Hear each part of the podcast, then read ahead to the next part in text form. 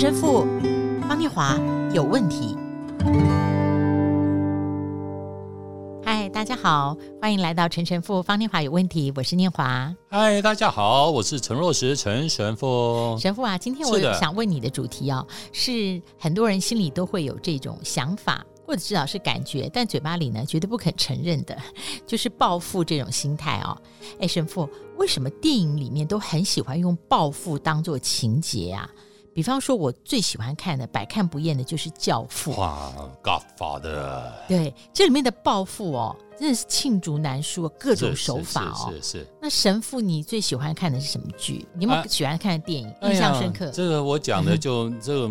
大概只有年龄、呃、有年龄的人会知道这个电影吧，《独臂刀》，王宇演的，王王宇最出名的就是 王宇大哥，独臂刀，邵氏出品，刀王，哇，他怎么样被砍掉了一只手之后，他怎么样苦练独臂刀法，然后怎么样的复仇，哇，这个独臂刀，哦、独臂刀王，对呀、啊，那你说实在话，你讲说电影，我觉得。政治啊，里面反而更多这种报复。哪一个在野党当执政了以后，要各种方式的报复，然后要把前任的总统，然后就要去。你看韩国的，南韩 没有一个不 不入意的。所以你看，这种就是好像政治里面更多这种报复的这种情节哈。对，那我们今天来看一下，在圣经里面哦。有过这么一段，大家听了以后呢，可能会想到一个在艺术作品里面常常被描绘的主题——莎乐美。但是圣经里面它并没有名字。今天我跟神父和大家分享的是马可福音第六章十七到二十九节。先是希律为他兄弟腓力的妻子希罗底的缘故，差人去拿住约翰，锁在监里，因为希律已经娶了那妇人。约翰曾对希律说：“你娶你兄弟的妻子是不合理的。”于是希罗底怀恨他，想要杀他，只是不能，因为希律知道约翰是异人，是圣人，所以敬畏他，保护他，听他讲论，就多照着行，并且乐意听他。有一天，恰巧是希律的生日，希律摆设宴席，请了大臣和千夫长，并有加利利做首领的。希罗底的女儿进来跳舞，使希律和同席的人都欢喜。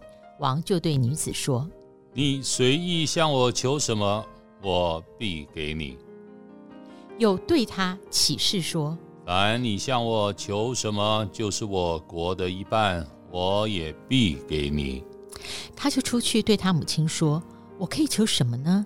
他母亲说：“施洗约翰的头。”他就急忙进去见王。求他说：“我愿王立时把施洗约翰的头放在盘子里给我。”王就甚为忧虑，因为但因他所起的事，又因同席的人，就不肯推辞，遂即差一个护卫兵吩咐拿约翰的头，卫兵就去，在监里斩了约翰。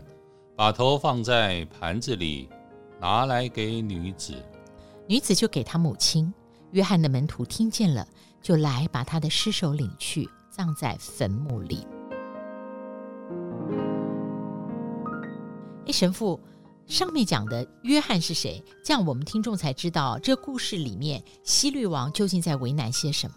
好，我们大家都知道，在耶稣诞生前的六个月。他的亲戚，然后应该是表哥约翰，就诞生了。因为约翰的母亲啊，丽莎跟圣母玛利亚是亲戚哦，所以这是喜者若翰。然后他一生都是过着自律的生活，嗯、然后后来生活在旷野里，只吃蝗虫和野蜜，身披骆驼毛的衣服。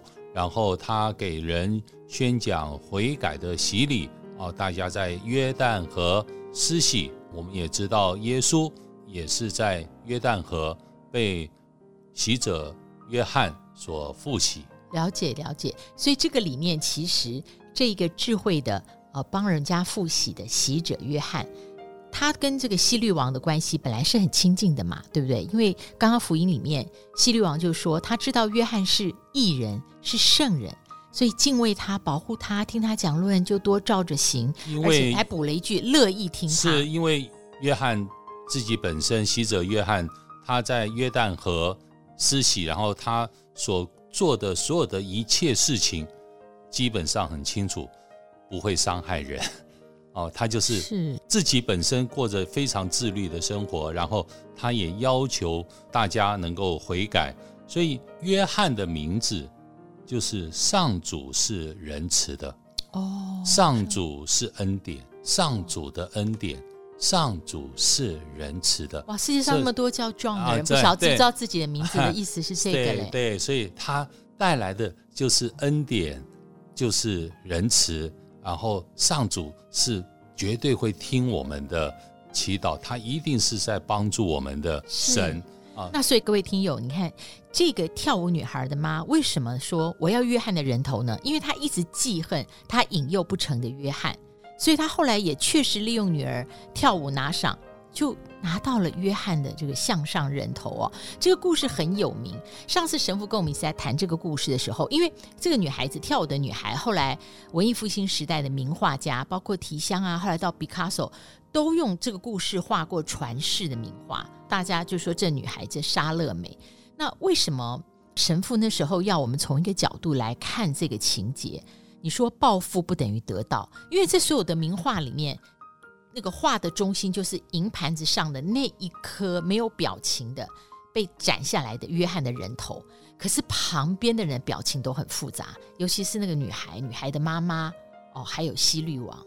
所以约翰最主要被莎乐美呃要求不能够接受的原因，是因为第一个就是他告诉希律王说，你不能够娶你兄弟的太太，因为莎乐美是。希律王兄弟的太太，所以他被约翰非常清楚的告诉说，这个婚姻这样子的迎娶是不正当的，所以忠言逆耳嘛，是这个让一个女生被被人家指出来说你你跟一个男人的关系是不正当的，嗯嗯，你说这个女生气不气呢？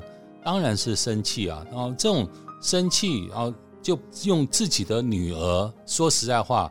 是用自己的女儿来色诱西律王啊啊，所以西律王才能说：“我江山的一半都可以给你啊！”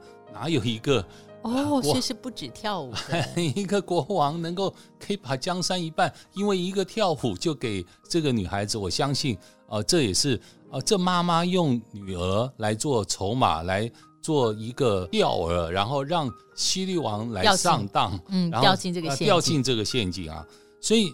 第一个，希律王自己本身也对约翰，洗者约翰非常的渴慕，所以他在这样渴慕当中就出现一个状况，就是我们人常常出现一个同样的问题，就是想和不想。他想要听约翰，但还有一个就是不想约翰在生活当中对他这样子的一个。要求说你不行这样子，唤起他的良心。啊、对，对，因为我觉得洗者约翰他不是约束他，是是是，他是唤起他的良心，唤起一个人的一个良知，嗯、但是这种良心又是自己不想要，不想面对。的，对，所以想与不想，哦，所以这是那个王的心态。还有要和不要，嗯嗯，然后该与不该，我们人常常在这样子的一个良心和一个呃自我的欲望里面，在那边做抉择，在那边跳来跳去。你晓得，你知道，并不代表你懂得。然后，这是我觉得在我们生活当中，他知道啊，若翰是一个艺人，他晓得若翰洗者约翰给他的这些所有的一切，都是一些真正的一些智慧。对，但是并、呃、为王的智慧，但是并不代表你懂得啊。你真的懂了吗？他完全的吸收，而且福音对，完全而且可以去实践。我们在很多生活里面啊，我晓得了，诶，你晓得并不代表你懂得啊啊！你知不知道天主？我当然知道，但是你懂得天主要我们做的吗？不一定。所以我们知道，我们晓得，并不代表我们真正的懂得。所以，而且，所以，而且他一遇到诱惑以后，这些全部都解锁。是，所以这一切都可以放到一边，嗯、他只去做一个那一个想想，想要的、呃、想的，然后到最后，你看这种生命的这种对抗，连莎乐美要确实知道。若翰的头要呈现给我，我不是只是要知道若翰死的消息，是我要确实证证明血淋淋的头。对，有的画里面那个血还滴下来。我要确实知道，而且证明若翰真的死了，而且要他的头能够一个女子要去看一个血淋淋的头在他面前呈现。你看，这就是人在生命里面碰到一些状况的时刻，他。并不代表他真正的能够去懂得，他去做的一所有的这一切，只是为了生命里面的一个报复心态。但这样的报复，真正的是一种呃得到吗？也不是。这是我们今天问的，报复不等于得到。哎，这个有两个，一个是报复不成哦，那当然没有得到。可是今天这个故事里面，他最后。那个银盘子上人头就在他面前，你看了所有文艺复兴时候那么多人画的，但是他的表情很奇怪，所以这个得到报复不等于得到。他可能最大的就是失落。当若翰的头到了沙勒美面前，当西律王把砍了若翰的头，全部的都是一种失落，而不是一个真正的。一种喜乐的满全啊，他绝对不是啊。所以我们讲到报复不等于得到，这个其实蛮改变我们的想法。因为中文里面讲的以牙还牙，以眼还眼，几乎都是加倍奉还，然后情绪上面的处理跟宣泄。但这不代表我们最终得到了那一个问题的解答。是我们在生命里面真的。只有亲眼见到神，在神面前才是我们真正生命的满全，而不是我们心里面想看到的结果。因为有时候我们想看到的那些结果，嗯、甚至是我们想看到的负面的结果啊，一个愤怒要求的结果，那都不是一种真正的得到。谢谢神父，我的问题得到解答了。各位听友，我们下一次再会喽，平安，天主保佑，平安。